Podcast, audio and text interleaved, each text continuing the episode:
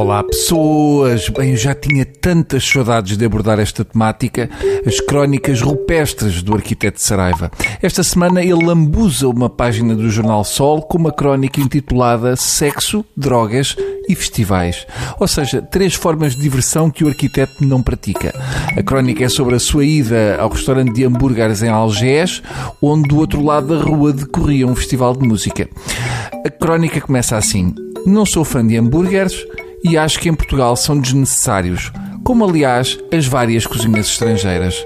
Temos, portanto, o primeiro xenófobo de culinária. Falta-lhe gritar: Oh Moamba, volta lá para a tua terra! O Shop só está a dar cabo da nossa identidade. Vão fazer bobós de camarão para o vosso país.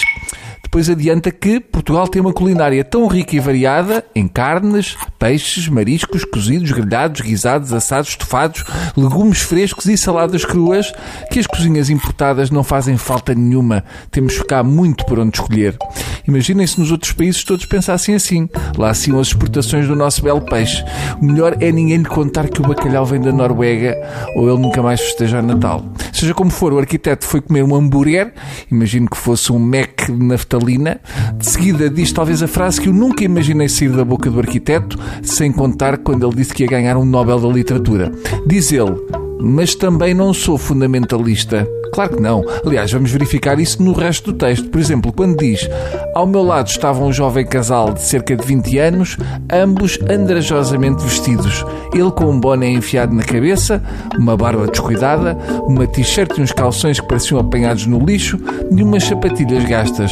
Ela, demasiado gorda para a sua idade, com uma roupa justa e sem graça que lhe ficava pessimamente. De uma assentada, o arquiteto destrói um casal pela sua aparência. Curiosa a referência à roupa apanhada no lixo, se pensarmos que em tempos o arquiteto contou a história de quando tentou comprar um casaco num parque de estacionamento de um centro comercial por um preço de umas cuecas. Também é bonita a referência a uma moça demasiado gorda para a sua idade. Sabemos que ser gorda é um privilégio dos velhos. Eu diria que o arquiteto também é demasiado senil para a sua idade. E continua, desta vez cita a sua mulher. A certa altura, após meia hora de espera, a minha mulher desabafou.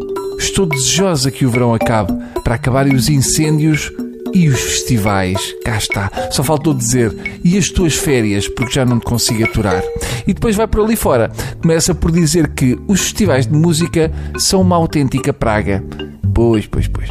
É pena não haver alguém que introduzisse uma colónia de vespas asiáticas nas calças do arquiteto para ele ver o que é que é uma praga. Depois fala dos bons velhos tempos em que, e cito, a música no verão resumia-se aos cantores pimba que andavam de terra em terra e atuavam em feiras e festas em cima de palcos improvisados. Eram espetáculos destinados ao povinho, à gente rude e inculta do campo e da província. O que o arquiteto tem mais saudades é de já não haver tanta gente rude e inculta como nos bons velhos tempos. Infelizmente, como sempre, um tubo é curto para toda a catrefada de patetices que o arquiteto consegue escrever numa só página, mas ele termina dizendo sobre os festivais que ele classifica ironicamente como festivais de música para a malta urbana, culta erudita. Uh, eu tenho dificuldade em imaginar como será o mundo amanhã. Eu não vejo que com aquela gente se faça alguma coisa de jeito.